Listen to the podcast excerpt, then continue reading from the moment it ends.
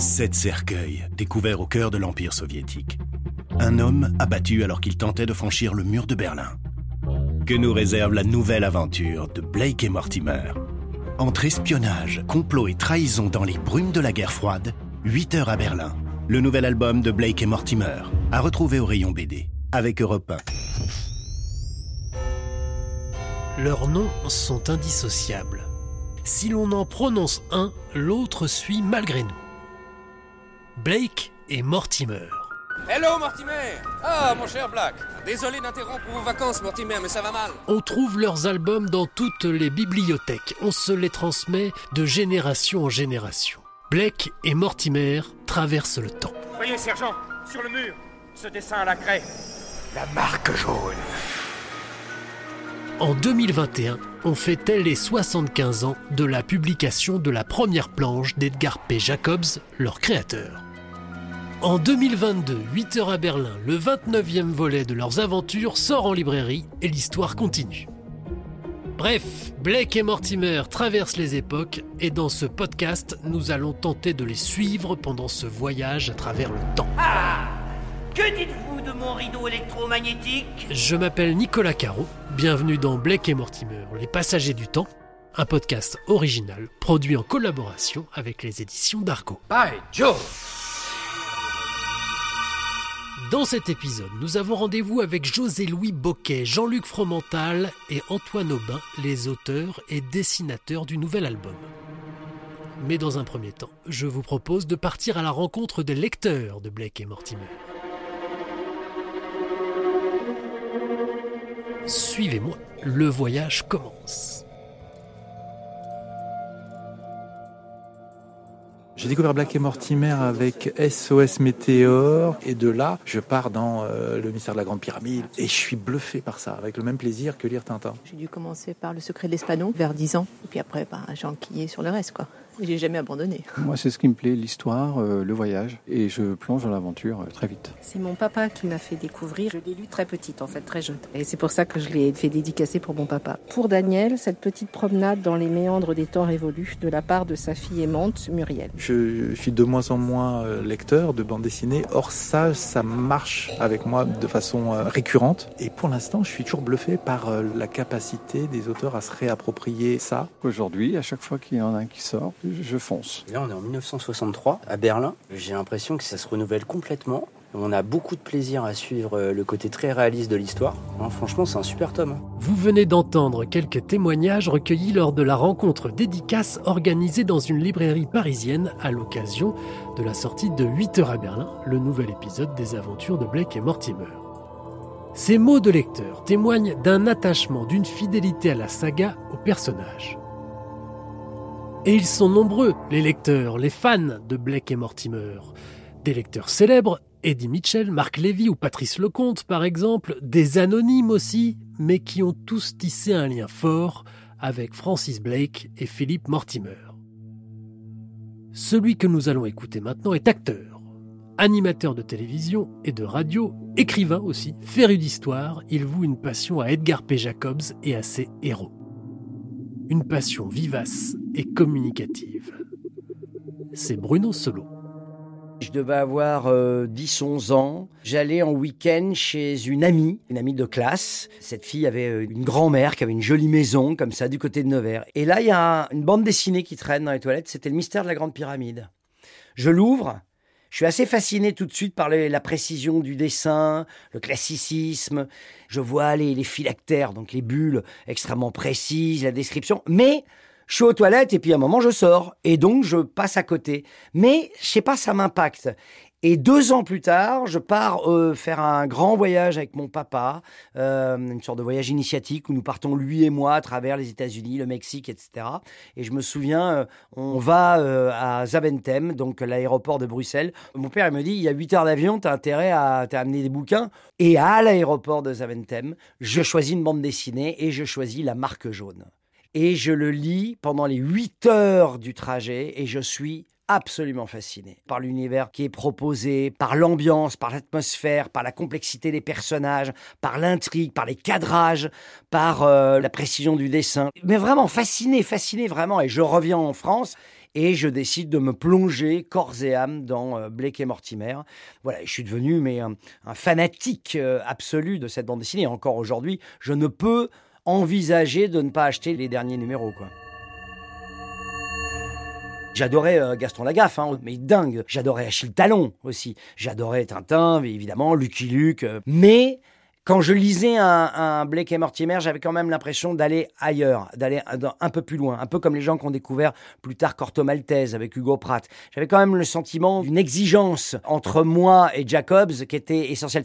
Il nous demandait quand même une concentration. Attention, je vais vous embarquer dans Le secret de l'Espadon, je vais vous embarquer dans L'énigme de l'Atlantide. Nous, on se devait de pas être totalement déconcentré. C'est pas une bande dessinée que tu pouvais partager et lire en disant oh regarde ce gag, oh regarde cette planche, etc.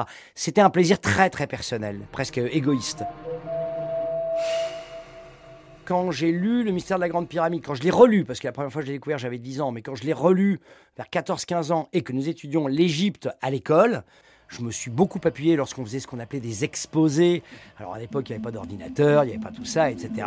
On faisait des collages sur des trucs gigantesques. J'ai reproduit euh, le schéma qu'il y a dans les premières pages de, de Jacobs, la, coupe tranchée de, de- la pyramide de Khéops, la grande pyramide. Et j'ai repris du texte. Je crois que j'ai eu la meilleure note de ma classe grâce à Jacobs. Et dans sa passion de transmettre effectivement précisément avec euh, le sens du détail, euh, le sens de la projection sur des, moments clés, etc., comme il le fait dans certaines de ses histoires, oui, euh, je pense que Jacobs est, en moi lorsque j'ai le, goût de transmettre ben, l'histoire de l'Europe au travers de mon émission ou dans mon livre Les Visiteurs d'Histoire. Euh, oui, je, pense que Jacobs fait partie inconsciemment de ceux qui m'aident à, à raconter. Je crois que celui que je relis le plus souvent, c'est SOS Météore.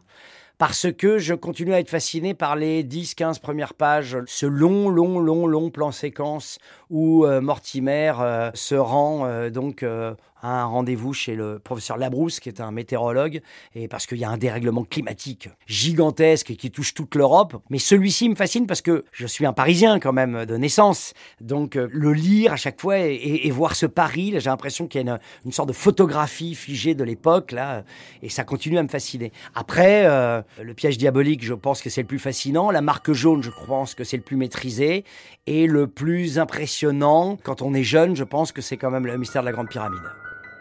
Bruno Solo a découvert Blake et Mortimer avec la marque jaune et le mystère de la Grande Pyramide. Il relie régulièrement SOS Météore, ce sont les premiers tomes, ceux signés par le créateur Edgar P. Jacobs qui l'ont marqué. Mais il continue à acheter les nouveaux albums signés par ceux qu'on appelle les repreneurs, ceux qui poursuivent le travail de Jacobs. Je sais à quel point les gens qui ont repris l'œuvre de Blake et Mortimer la respectent, la vénèrent. Et je trouve que certains albums sont des vrais, vrais, vraies réussites. Je pense à La Machination Voronov, je pense au Sarcophage du sixième continent, au tout premier, l'affaire Francis Blake, qui était vraiment très réussi. Je trouve que entre le travail de Demour, de Benoît, de Julliard, de Sante, de Rivière et puis de Jean Van Hamme, puis pour le dessin, les Aubin, les Peter Van Dongen, les Skuten et tout, tous ils ont on sent un hommage vibrant, quoi. On sent qu'il n'y a jamais volonté ni de redéfinir l'histoire, en accepter le cadre et tout en mettant un peu des touches de modernité. Mais je trouve qu'il n'y a personne qui a voulu révolutionner et se dire je suis plus malin que Jacobs. De toute façon, c'est très difficile. Je pense que c'est un, un des génies créateurs du XXe siècle, hein, Jacobs. Vraiment, pour moi, c'est, il est au niveau des grands illustrateurs, de même de grands romanciers et tout. Jacobs, il y a du génie chez lui. On pourrait passer des heures et des heures à regarder effectivement tout ce qu'il y a derrière les planches de Jacobs. Ceux qui aiment Jacob ne peuvent être que fascinés. Je crois que le clan des Jacobsiens, on est tous dans une sorte de fascination et dès lors qu'on s'y plonge, c'est très difficile de s'en sortir après. Un peu comme l'œuvre des Beatles. Je serai jusqu'à la fin de mes jours, jusqu'à mon dernier souffle, un inconditionnel des Blake et Mortimer. Ça fait vraiment partie de moi, dans mon existence, au même titre que les Beatles, au même titre que Simon. J'ai toujours euh, avec moi, quelle que soit la veste ou le blouson que je porte, bon, sauf quand je suis en chemise ou en t-shirt, mais quand dès lors je mets un blouson ou une veste ou un manteau, j'ai toujours un, un petit pins, j'en ai plusieurs, mais celui que je mets très régulièrement, c'est celui de la marque jaune que j'ai aujourd'hui. En 2021, pour fêter les 75 ans de Blake et Mortimer, les éditions d'Argo ont réalisé By Jove, un documentaire passionnant sur la série. Une enquête sur les pas des deux héros où l'on croise des auteurs, des dessinateurs, des spécialistes et de grands lecteurs comme Pierre Arditi, Bertrand Picard, Hubert Védrine ou Jaco van Dormel. Mais pas Bruno Solo, absent pour cause d'agenda surchargé au moment du tournage, et c'est un vrai regret pour lui. J'aurais adoré être là-dedans. mais pas pour moi, pour montrer ma gueule, mais pour faire savoir à ceux qui aiment Jacobs que je faisais partie du club et que quand on se croise dans la rue, qu'on se fasse un petit clin d'œil. Eh, parce qu'il y a ça, dès que je parle, il m'est arrivé de parler de Jacobs, de Blake et Mortimer dans des soirées et de rencontrer quelqu'un qui l'aimait comme moi plus rien n'existait. On s'est mis dans un coin. Ah oui, et puis attends, et t'as vu dans l'œuvre, là, t'as machin, ce truc, et dans la, case numéro. Ah oui, mais attends, son dessin. Et, c'est ça, on sent tout d'un coup un bouillonnement intérieur. Donc j'aurais aimé être là pour dire Hé, les gars, moi aussi j'aime Jacob. Si on se croise, on en parle. Voilà, je suis du club. Alors j'espère qu'il y a des gens qui écouteront le podcast et qui m'arrêteront dans un train, dans la rue, dans un resto, dans un bar un jour, qui me taperont sur l'épaule. Tu veux qu'on discute deux minutes de Jacobs? Ok, mon pote, allez, allons-y. Pour conclure, on n'a pas résisté à faire écouter à Bruno Solo ce que dit dans le documentaire un autre grand fan de Blake et Mortimer, Pierre Arditi. La bande dessinée, j'ai envie qu'elle me fasse rêver. J'attends d'elle qu'elle continue de faire de moi un enfant. Et qu'est-ce qui peut faire de moi plus que Blake et Mortimer un enfant? Rien. Rien. J'adore comment il redouble le rien. Parce qu'il réfléchit, il se dit non, objectivement, est-ce que je peux dire ça? Et il dit rien. Eh ben, il a raison. Moi aussi, parce que c'est très lié à mon enfance. C'est un éveil, tout d'un coup, à une bande dessinée autrement, à un voyage et tout, dont je ne, donc, que, je, continue à faire, et, et dans, un immense train magnifique qui traverse l'histoire et que j'ai pas envie de quitter. Donc euh, merci Jacobs de m'avoir fait monter dans son wagon. On reste dans le train de Blake et Mortimer, mais on va changer de wagon cette fois. Celui qui va succéder à Bruno Solo au micro traînerait plutôt au wagon restaurant. Vous savez, l'endroit dans les trains où on se retrouve, où on discute, où on débat parfois. Frédéric est le fondateur du site du forum qui réunit les fans de Blake et Mortimer, le Center Club. Je suis Frédéric, je suis fondateur du Center Club qui est dédié à Blake et Mortimer et à leurs auteurs. Le Center Club, c'est le club de Blake à Londres. Mortimer sera membre un peu quelques albums plus tard. Le forum a été créé en 2010 et ça faisait déjà 5 ans qu'on était une petite communauté à discuter sur un site forum qui s'appelait marquejaune.com qui avait été fondé par euh, Ludovic. Et Ludovic, au bout de, 5 ans, on a eu marre de gérer ce forum-là, et donc il a fermé le, forum. On a donc décidé de recréer un forum, donc je m'y suis attelé. Et au début du mois d'août 2010, on a créé le, forum est revenu en ligne. Et au fur et à mesure, euh, toutes les anciennes personnes qui étaient présentes sur le forum, qu'on n'avait pas d'email, qu'on ne savait pas comment les contacter, sont revenues sur le forum. On a fait quelques repas entre nous. Quand on se retrouve, quand on parle de Blake et Mortimer, tout le monde du repas, c'est Blake et Mortimer. On a fait des journées sur les traces de SOS Météor, on est allé sur les traces de l'affaire du collier, sur des lieux parisiens où Blake et Mortimer vont. Et la petite communauté que nous sommes, euh, les échanges ont toujours été courtois. Tout se passe très bien depuis 12 ans. Alors quand sort un nouvel album, on a des nouveaux inscrits qui arrivent à chaque fois. On a des jeunes lecteurs qui ont 18 ans, il y a des plus jeunes aussi. Il y a quelques femmes, mais la majorité, c'est vrai, sont des personnes qui ont euh, une trentaine d'années. Ça se situe entre 30 et, 60 euh, ans euh, de membres actifs. Ce qui est surprenant, c'est que chaque nouveau lecteur découvre Black et Mortimer avec nous, avec les, les analyses que font certains membres. Ils lisent l'album, puis après ça, sur le forum, il parcourt le forum. En 12 ans, il y, a, de la lecture aussi sur le forum. Et donc, il relance en même temps le débat sur certains surgis, sur certaines cases, sur certains propos que tient le personnage. Chaque nouvel album est une surprise aussi. Pour les lecteurs, pour les fans de Blake et Mortimer, chaque nouvel album est une surprise. Alors levons le voile sur le dernier en date, il s'appelle donc 8 heures à Berlin, une histoire d'espionnage au cœur de la guerre froide. José-Louis Boquet et Jean-Luc Fromental au scénario, Antoine Aubin au dessin, voilà le casting royal de cet album.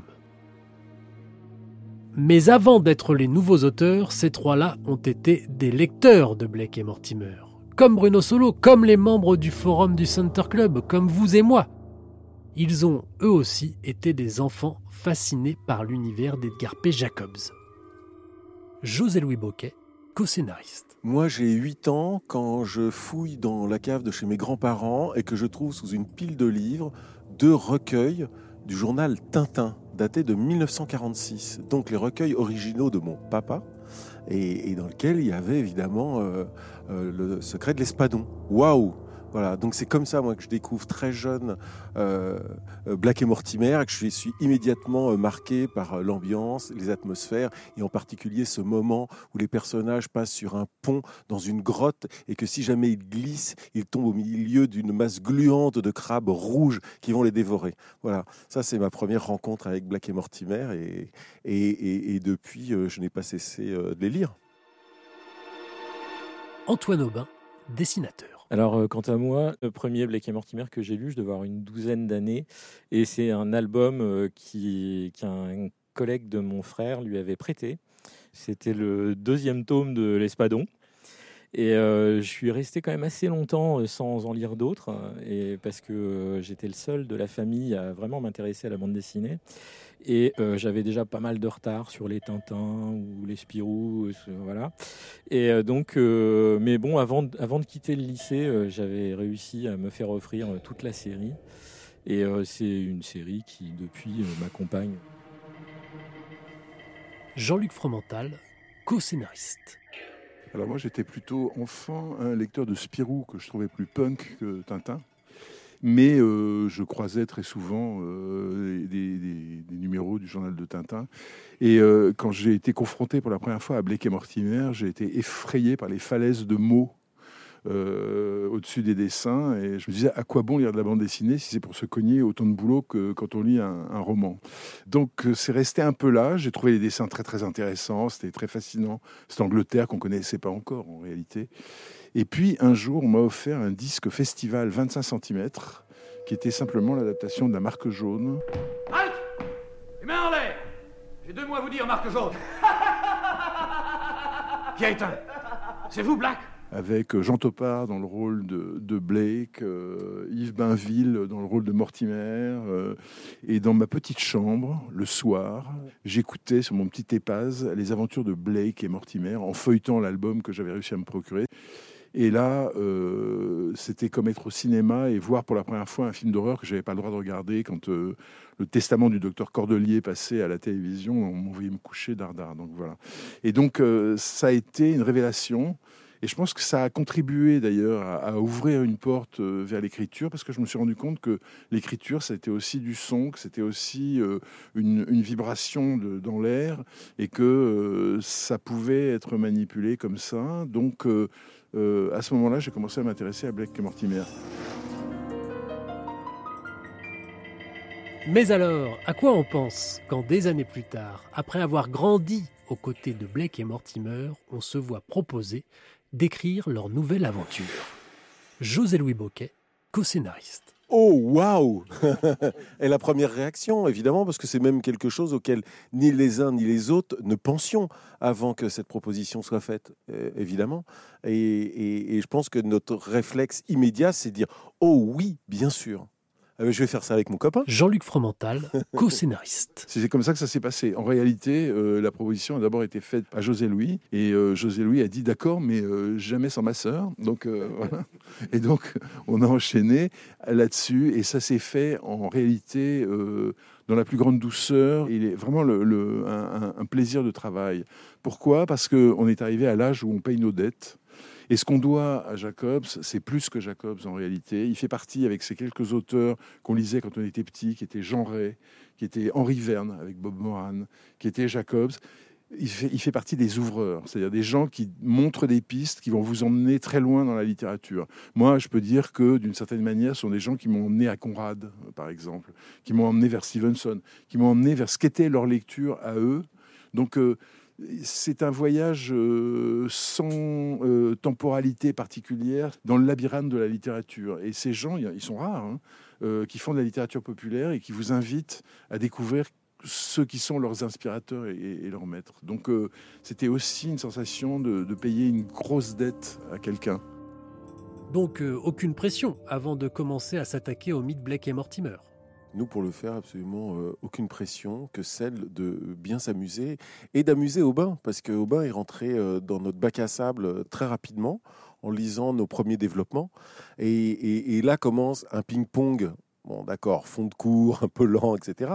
Mais commence un ping-pong avec le dessinateur, c'est-à-dire qu'il tout à coup concrétise euh, le scénario qu'on qu'on invente euh, euh, allongé sur les canapés du salon de, de, Jean-Luc. Pendant que Aubin est tendu sur sa planche à dessin en se disant Mais qu'est-ce qu'ils m'ont encore fait dessiner?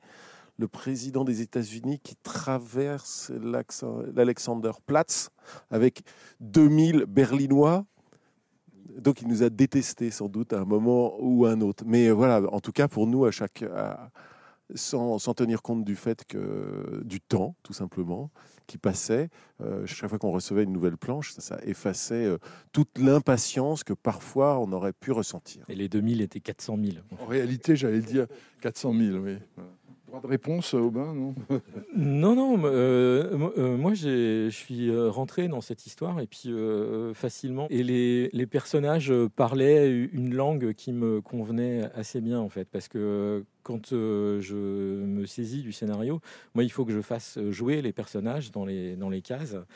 Et, et donc, c'est quand même assez important ce qu'ils ont à se dire entre eux, etc. On a une chance sur, ce, sur cette série, c'est que tous les trois, à divers niveaux, on est des vétérans. C'est-à-dire que euh, Aubin était déjà, il a été aguerri par des expériences euh, plus dures qu'avec nous, parce qu'on est vachement gentils. Et, nous, on est arrivés euh, avec déjà derrière nous suffisamment de bagages et surtout un passage tous les deux dans l'audiovisuel qui est un monde vraiment dur pour les scénaristes, où la place du scénariste est entre crapaud et toaster un peu, si vous voulez.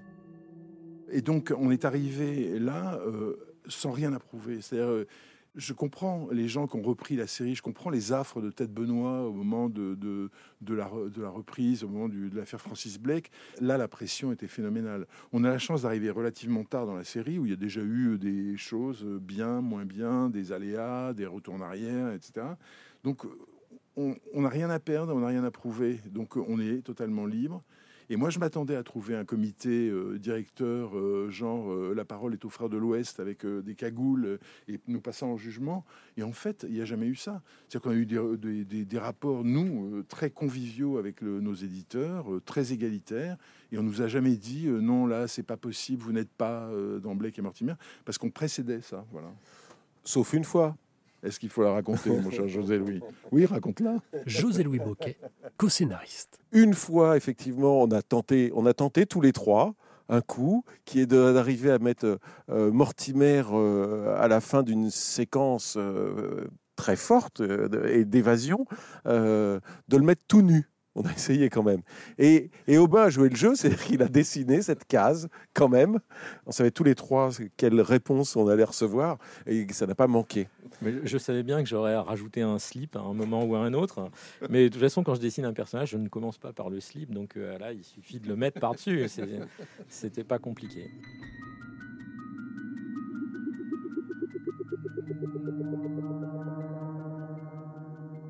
Quand on est euh, lecteur de Black et Mortimer depuis qu'on est tout petit, donc, euh, et qu'ensuite on devient euh, scénariste professionnel, en, toutes les lectures d'enfance, on finit par infuser. Donc quand on se met à travailler sur Black et Mortimer, on ne fait pas la liste de tout ce qu'il faut absolument retrouver dans Black et Mortimer. Ce que ferait peut-être un scénariste qui n'aurait jamais lu Black et Mortimer. Donc pour nous, la question ne se pose même pas. C'est-à-dire que tout à coup, on a une question de, de, scénario qui se pose et la réponse vient souvent par Jacobs, par notre connaissance de Jacobs. C'est comme ça que, que, les, histoires, les histoires avancent. Je ne crois pas que nous soyons des fans, on était des lecteurs, euh, des lecteurs, nous étions des, des enfants euh, qui découvrions euh, les, les, les, mystères et, et les aventures de Black et Mortimer. C'est tout. Pour les lecteurs de BD, pour les fans de Blake et Mortimer, évidemment, et puis pour tous ceux qui vont l'espace de quelques pages retourner en enfance, 8 heures à Berlin, le nouvel et très bon album des aventures de Blake et Mortimer vient de sortir aux éditions d'Argo. À bientôt. Bye, Joe. Blake et Mortimer, Les Passagers du Temps, est un podcast présenté par Nicolas Caro en partenariat avec les éditions d'Argo. Production Xavier Joly et Marco Grunfeld. Direction artistique et réalisation, Xavier Joly. Prise de son, Julien Or. Merci à Bruno Solo, à Frédéric et au Center Club, à José-Louis Boquet, Jean-Luc Fromental et Antoine Aubin. Merci également à Bruno Le Thor pour la création sonore, à la Librairie de Paris et enfin aux éditions d'Argo. Je serai jusqu'à la fin de mes jours, jusqu'à mon dernier souffle, un inconditionnel des Blake et Mortimer. Dès lors qu'on s'y plonge, c'est très difficile de s'en sortir après.